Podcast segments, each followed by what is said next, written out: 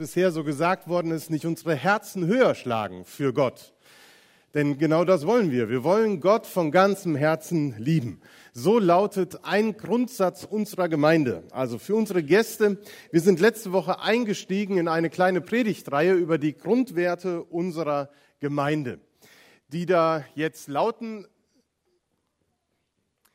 als EFG Herford wollen wir Gott von ganzem Herzen lieben.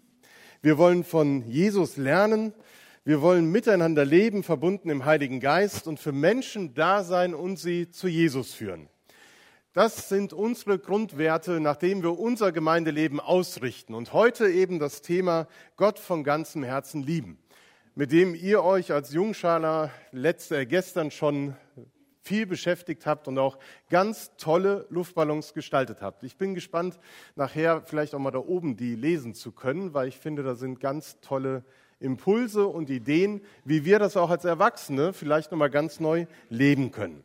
Also, diese Leitgedanken, so habe ich das letzte Woche gesagt, die sollen uns in der Gemeinde helfen, dass wir uns nicht irgendwie verzetteln. Wir haben ja so viele Aufgaben und irgendwelche Themen, dass es da ganz schnell passieren kann, dass man irgendwie sich verliert. Durch den Leitsatz Gott von ganzem Herzen lieben wird sozusagen die Beziehung zwischen Gott und Mensch in den Blick gerückt. Was es bedeutet, als Christ zu leben, wie diese Verbindung, die wir mit Gott haben, gelebt werden kann. Denn dass wir mit Gott, der uns liebt, eine persönliche Beziehung haben können, das ist das, was wir als Christen erzählen, was unser Christsein, unseren Glauben so besonders macht. Und jeder von euch, der heute Morgen hier ist, hat so seinen Weg gefunden, wie er seinen Glauben lebt. Die Kinder haben vielleicht noch eine andere Art, ihren Glauben zu leben, als wir Erwachsenen oder die viel Älteren noch. Jeder hat im Laufe seines Lebens so seinen Frömmigkeitsstil gefunden, vielleicht auch mal verändert. Und das ist wahrscheinlich auch der Grund, warum es so viele Kirchen gibt. Weil jeder kann eine Kirche finden, wo eine Art Gottesdienst gefeiert wird, die ihm entspricht. Vielleicht bist du heute hier zu Gast, weil du denkst, ich möchte gern mal eine andere Kirche besuchen und mal schauen, wie leben die das eigentlich? Wie feiern die eigentlich Gottesdienst? Und ihr kommt ja aus wahrscheinlich 15 oder 20 verschiedenen Gemeinden.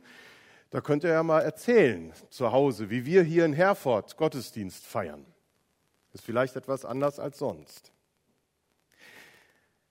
Ich glaube, es ist aber auch wichtig, dass jede Gemeinde versucht, so vielfältig wie möglich ihr Gemeindeleben zu gestalten. Dass so viele Menschen wie möglich in der Gemeinde eine geistliche Heimat finden. Das heißt, dass sie ihre Art an Gott zu glauben, zu beten, zu singen, Lobpreis zu halten, mit einbringen können. Dass wir nicht nur einseitig unser Gemeindeleben gestalten, unsere Frömmigkeit, sondern dass wir als EFG Herford Vielfalt leben wollen. Das ist natürlich nicht so ganz einfach. Und damit das Zusammenleben in einer Gemeinde gelingt, gibt es ja so bestimmte Regeln. Ähm, die sind jetzt nicht unbedingt hier an der Wand plakatiert, dass man die lesen könnte, aber in einer Gemeinde gibt es immer Gebote und Ordnungen. Zum Beispiel unsere Gemeindesatzung, die regelt das Leben in der Gemeinde in Bezug auf bestimmte Belange. Dann können wir in die Bibel schauen und da nachlesen, wie sollen wir Menschen eigentlich gemeinsam leben? Wie können wir das miteinander gestalten, dass Gott uns sozusagen aufträgt, zu dem er uns beruft? Dann gibt es aber auch eine Fülle von Regeln, die keiner kennt, die unausgesprochen in einer Gemeinde leben, die vielleicht man auch nicht so ganz verstehen kann und die für Außenstehende oder für neue Pastoren richtig große Fettnäpfchen darstellen. Woher soll man das auch wissen, dass man hier im Gottesdienst nicht klatscht? Nein, das haben wir ja gemacht. Aber es gibt so Kleinigkeiten. Ne? Also man kommt in Schlips und Kragen in den Gottesdienst. Schade, passt nicht. Nein, ich habe auch keinen an. Es gibt so viele unausgesprochene Regeln. Wir trinken den Kaffee nachher nur mit Milch. Nein, auch das nicht. Aber sicherlich fällt dir jetzt bestimmt das ein oder andere ein, wo du das schon mal gemerkt hast. Stimmt, das habe ich nicht gewusst, aber das ist eine Regel in unserem Gemeindeleben.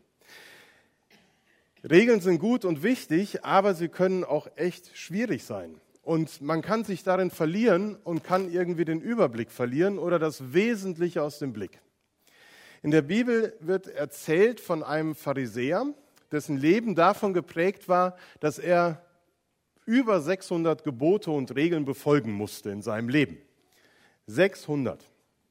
Das sind einige mehr als Luftballons hier hängen und Personen hier sitzen. 600 Regeln. Da kann man, glaube ich, schon mal den Überblick verlieren und das Wesentliche aus dem Blick verlieren. Und genau deshalb ist dieser Pharisäer wohl zu Jesus gekommen und hat ihn gefragt, sag mal Jesus, welches ist eigentlich das höchste Gebot von allen? Was ist das Wichtigste, die wichtigste Regel? Und Jesus antwortete, dies ist das wichtigste Gebot, hört ihr Israeliten, der Herr ist unser Gott, der Herr allein. Ihn sollt ihr von ganzem Herzen lieben, mit ganzer Hingabe, mit eurem ganzen Verstand und mit all eurer Kraft. Ebenso wichtig ist das andere Gebot, liebe deinen nächsten Mitmenschen wie dich selbst denn kein anderes Gebot ist wichtiger als diese beiden. Heute geht es also um dieses erste, das Gottesliebe-Gebot. Wie kann man Gott lieben? Wie leben wir das eigentlich? Wenn wir schon mal in unserem Gemeindeleben oder auch im persönlichen Leben so die Orientierung verlieren, was Christsein ausmacht, dann erinnert uns dieser Leitsatz daran, dass wir zuerst und zuallererst Gott von ganzem Herzen lieben wollen. Was das bedeutet, können wir an den Luftballons lesen und einige von euch haben das eben sehr beeindruckend halt erzählt, wie sie Gott lieben, was das ausmacht. Die Musik, das Zeichnen, das Beten, anderen Menschen helfen, beim Jungscherlager mitzuarbeiten und so weiter. Ihr habt diese Zettel ausgeteilt bekommen oder sind die noch hier? Die sind noch hier. Die werden jetzt während der Predigt ausgeteilt, so ähnlich wie mit der Kollekte. Teilen wir jetzt aber was aus, denn wir haben hier, gib mir mal ein, dann kann ich ihn schon mal hochhalten. Wir haben so wunderschöne rote Pappkartons gestaltet mit einem Herz. Und die werden jetzt verteilt in die Reihen und Laura bekommt auch tatkräftige Unterstützung von Detlef. und so, und das soll dazu dienen, dass, und Schrifte können wir auch gleich noch durch die Reihen geben, da haben wir nicht so viele. Das soll dazu dienen, dass du dir heute Morgen notieren kannst, wie du Gott liebst. Was du darunter verstehst, Gott mit ganzem Herzen zu lieben. Wie machst du das? Oder wie möchtest du das machen? Vielleicht kommt dir ein neuer Gedanke, ein neuer Impuls, dann kannst du den aufschreiben und wir werden gleich auch Gelegenheit haben, davon zu berichten. Es muss nicht jeder was sagen, aber wer das möchte, so wie die Kinder heute Morgen, der kann das nachher noch einmal tun, sodass wir mit einem bunten Strauß von Ideen und Impulsen nach Hause gehen, wie wir Gott lieben können. Das Nächstenliebe-Gebot, das wird sicherlich an einem der nächsten Sonntage noch thematisiert werden. Also, Gott zu lieben mit aller Kraft, mit allem, was mich ausmacht, das ist ein ziemlich hoher Anspruch. Genauso wie auch ein Leitbild von einer Gemeinde immer ein hoher Anspruch ist. Also es sind so Leitgedanken, die den Idealzustand beschreiben. Das wäre ideal, wenn wir das so machen würden. Gott von ganzem Herzen lieben. Aber unsere Lebenserfahrung, egal ob man jung oder alt ist, zeigt uns, das ist manchmal gar nicht so einfach, Gott von ganzem Herzen zu lieben. Da ist man vielleicht traurig oder enttäuscht. Man hat sich vielleicht auch im Gebet etwas von Gott erhofft und das ist nicht eingetreten. Und dann fragt man sich, ja, liebt Gott mich wirklich? Bei manchen ist das eher so ein Lippenbekenntnis geworden. Ja, Gott zu lieben, das ist mir wichtig, aber in meinem Herzen fühle ich davon eigentlich nichts mehr. Da hat manch einer ein zerrissenes Herz. Das ist kaputt. Durch irgendwelche Schicksalsschläge ist es zerrissen. Und da sind Verletzungen und die hindern einen daran, Gott von ganzem Herzen zu lieben. Das Feuer der ersten Liebe, das du vielleicht gespürt hast, als du Jesus zum ersten Mal begegnet bist, als du dich zu Jesus bekehrt hast, dass du gesagt hast, ich möchte mit dir leben, mein Leben lang. Das Feuer ist vielleicht ein bisschen kleiner geworden. Die Flammen sind vielleicht kleiner geworden. Vielleicht ist in deinem Leben nur noch so ein bisschen lodernde Glut oder ein Haufen Asche da. Das Trostvolle daran ist, dass der Heilige Geist selbst aus dem kleinsten Fünkchen Glut wieder ein loderndes Feuer, ein, ein hell leuchtendes Feuer erwecken kann. Wenn ich auf meine Laufbahn als Christ zurückblicke, und ich wurde eben schon von einem Kind auf 29 Jahre alt geschätzt, ähm, das ist so nah an der Laufbahn als Christ. Nein, ich bin 42, aber nein, aber das äh, war ein schönes Kompliment. Vielen Dank dafür. Aber wenn ich auf meine Laufbahn als Christ zurückblicke, dann sehe ich genau diese Phasen, wo ich Feuer und Flamme für Jesus war, wo es schwieriger und zäher wurde, an Gott zu glauben, regelmäßig zu beten, in der Bibel zu lesen, Gemeinde zu besuchen. Das war vor der Zeit als Pastor. Es ist ein bisschen ungünstig, wenn ich als Pastor Schwierigkeiten habe, die Gemeinde zu besuchen. Es gibt diese Phasen in unserem Glauben. Und es scheint mir eine lebenslange Herausforderung zu sein, sich immer wieder neu zu motivieren, beziehungsweise auch ein hartes Ringen zu sein, enger mit Gott verbunden zu sein und ihn vom ganzen Herzen lieben zu können. Je mehr ich aber versuche, das zu tun, je mehr ich mich unter Druck setze, jetzt noch mehr Bibel zu lesen oder zu beten und Gott noch mehr zu lieben, da erlebe ich Frust und Scheitern an der ganzen Front. Ich muss immer wieder bekennen, dass ich aus eigener Kraft es nicht schaffen kann, Gott mit meinem ganzen Herzen, meiner ganzen Seele, mit meinem ganzen Verstand und alles, was mich ausmacht, zu lieben. Was können wir also tun, damit unsere Liebe zu Gott wieder neu entfacht wird? Jesus antwortet dem Pharisäer mit dem Satz, Höre Israel, der Herr unser Gott ist der Herr allein. Und mit diesem Satz führt Jesus uns in das Zentrum des jüdischen und christlichen Glaubens, nämlich, dass wir Gott hören können, dass Gott uns anspricht, dass er uns berührt und wir merken, das hat etwas mit Gott zu tun, was ich gerade höre, empfinde und fühle. Gott ist also nicht irgendein Prinzip, irgendein System, eine Idee, ein höheres Wesen, sondern er ist lebendige Anrede.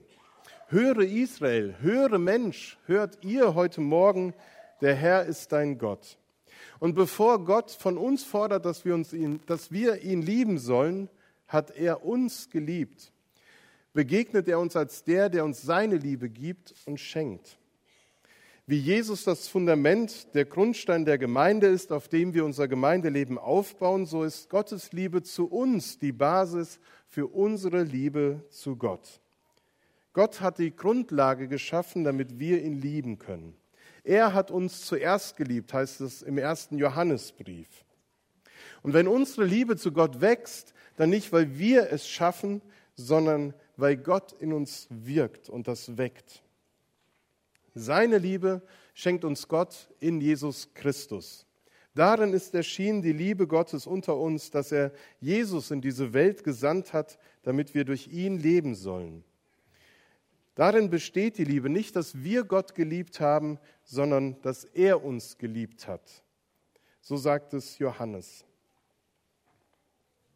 Jesus ist für uns die menschgewordene Liebe. Und da können wir erfahren und erleben, was es heißt, dass Gott uns liebt. Und wie die Liebe Gottes in unserem Leben sich entfaltet und wir sie erfahren, so soll die Liebe Gottes sich auch in unserem Leben weiter entfalten. Und das höchste Gebot ist dann, eine persönliche Antwort auf die Liebe Gottes zu geben, die man selbst erfahren hat. Ich erfahre die Liebe Gottes in meinem Leben und mein Wunsch ist es, dass ich sie erwidere, dass ich Gott liebe. Doch genau darum geht es. Wie funktioniert das? Wie kann man das machen? Gott von ganzem Herzen lieben zu wollen, das ist ein schöner Satz, aber wie leben wir ihn? Einzeln und als Gemeinde. Ich musste gleich an das Buch von Gary Chapman denken, Die fünf Sprachen der Liebe. Wer von euch kennt dieses Buch von Gary Chapman, Die fünf Sprachen der Liebe? Schon einige. Es lohnt sich, dieses Buch zu um, denn er beschreibt darin fünf Wege, wie Menschen sich gegenseitig ihre Liebe äh, kundtun können. Also, die Sprache, äh, die eine Liebessprache ist zum Beispiel Lob und Anerkennung. Es gibt Menschen, die drücken ihre Liebe zu ihren Eltern oder zu ihrem Ehepartner aus, indem sie ihn loben und anerkennen. Wiederum andere hören gerne Lob und Anerkennung, weil sie ihren Liebestank damit auffüllen, dass sie damit gestärkt werden. Eine andere Möglichkeit sind Geschenke, die von Herzen kommen. Oder die Sprache der Hilfsbereitschaft, der Zärtlichkeit und der Zweisamkeit, wo man nur für sich ist. Das sind Sprachen der Liebe von Gary Chapman. Und es lohnt sich, dieses Buch einmal zu lesen und Impulse für die eigene Partnerschaft oder Ehe zu bekommen. Und Männer, wir müssen an den Valentinstag, am Dienstag denken. Und vielleicht haben wir da jetzt nochmal eine Idee, wie wir diese Sprache auch, unsere Liebe ausdrücken können, in welcher Sprache. Geschenke, die von Herzen kommen, Hilfsbereitschaft, Zärtlichkeit, Zweisamkeit oder Lob und Anerkennung. Vielleicht sind wir auch multilingual und sprechen alle fünf Sprachen. Mal gucken. Von Gary Chapman habe ich gestern erst entdeckt, gibt es auch schon seit längerem das Buch Die, fünf, äh, die Sprachen der Liebe Gottes. Ich habe es jetzt bestellt, muss es lesen. Also es gibt es auch da, weil ich glaube, das passt auch. Es gibt unterschiedliche Art und Weise, wie wir Gott lieben können, wie unsere Sprache ist, um Gott zu lieben. Jesus nennt in diesem Text vier. Ich habe sie da markiert. Gott aus ganzem Herzen lieben. Das heißt, ihn mit seinem Innersten zu verehren, uns ein Gottes Vaterherz zu hängen. Ich darf der Freude über die Liebe Gottes darf ich Ausdruck verleihen. Meine Gefühle, die dürfen mich in Bewegung setzen. Das, was innerlich in mir an Freude und Lob an Gott wächst, das darf sich auch in meinem Gesicht ausdrücken und meine Gesichtsmuskulatur in Bewegung setzen. Man darf also lachen. Oder vielleicht auch dieses Komische, das nennt sich Tränenflüssigkeit, das darf auch rauskommen, weil man vor Freude über Gottes Liebe einfach weint. Man darf auch, wie wir das heute gemacht haben, ganz laut und kräftig klatschen beim Lobpreis oder den Fuß wippen, weil das sieht man nicht. Ne? Also es gibt so ganz unter unterschiedliche Formen. Also Gefühle dürfen dazugehören zum Christsein. Gott lieben mit ganzer Hingabe, das heißt, das ist mein Verlangen. Ich möchte mit allem, was mein Leben ausmacht, möchte ich Gott lieben und das, was er mir schenkt, ihm zur Verfügung stellen. Gott lieben aus ganzer Kraft, was mich ausmacht mit meinen Gaben, mit meinen Fähigkeiten, mit meiner Art, wie ich bin. Damit möchte ich Gott lieben und anderen etwas Gutes tun. Irgendjemand von euch hatte erzählt, ähm, dass er gerne malt. wer war das? Wer hat erzählt, dass er gerne malt? Ja, da, da. Ähm, genau. Und ich finde, das ist eine wunderbare Ausdrucksform, zu sagen, so drücke ich aus, wie ich Gott liebe. Ich setze diese Gabe ein, die Gott dir geschenkt hat, um meine Liebe zu Gott auszudrücken. Oder Gott mit ganzem Verstand, mit unserem Denken zu lieben. Gott hat uns einen Verstand, ein Gehirn gegeben, mit dem wir verstehen können, an wen wir glauben. Dass wir nicht nur fühlen, an wen wir glauben, sondern dass wir auch wissen, an wen wir glauben. Und deswegen halten wir in der Jungschau auch Andachten, um zu erklären, wer ist Gott. Deswegen predige ich sonntags. Wir haben Bibelgespräche am Mittwoch. Das ist Gott lieben mit dem Verstand. Wir denken über Gott nach und fragen uns, was wir dann Neues lernen können. Es gibt also ganz viele Kraftquellen für die Liebe Gottes und ganz viele Sprachen der Liebe, wie ich das ausdrücken kann. Die Frage ist, welche ist deine? Die vier Bereiche, die Jesus hier zeigt, oder die Sprachen der Liebe von Gary Chapman, die zeigen uns ja auch, dass unser Glaube und unsere Art und Weise, wie wir an Gott glauben, sich auch verändert. Vielleicht hast du gedacht, ja, am Anfang meines Christseins oder als ich Kind war, da war das Emotionale, das Herz, das war so stark. Aber später war dann mehr so das Verstandesmäßige, das Vernünftige, man kann alles erklären. Es verändert sich vielleicht die Art und Weise, wie du Gott liebst. Wir werden jetzt einen Moment haben, wo wir Musik eingespielt bekommen und jeder kann das einmal so für sich nochmal reflektieren und sacken lassen. Was ist deine Sprache der Liebe in Bezug auf Gott? Und dass du vielleicht das auch notierst und mitnimmst. Was bedeutet es für dich, Gott von ganzem Herzen zu lieben? Welche Sprachen der Liebe waren in deinem Glaubensleben von Bedeutung? Und welche Sprache möchtest du gerne lernen? Das kann ja auch sein. Ohne Bubble, sondern einfach auf andere Art und Weise. Wir hören Musik und jeder kann das notieren und danach haben wir die Möglichkeit, das auch selber nochmal zu äußern und zu sagen, was ihr rausgefunden habt.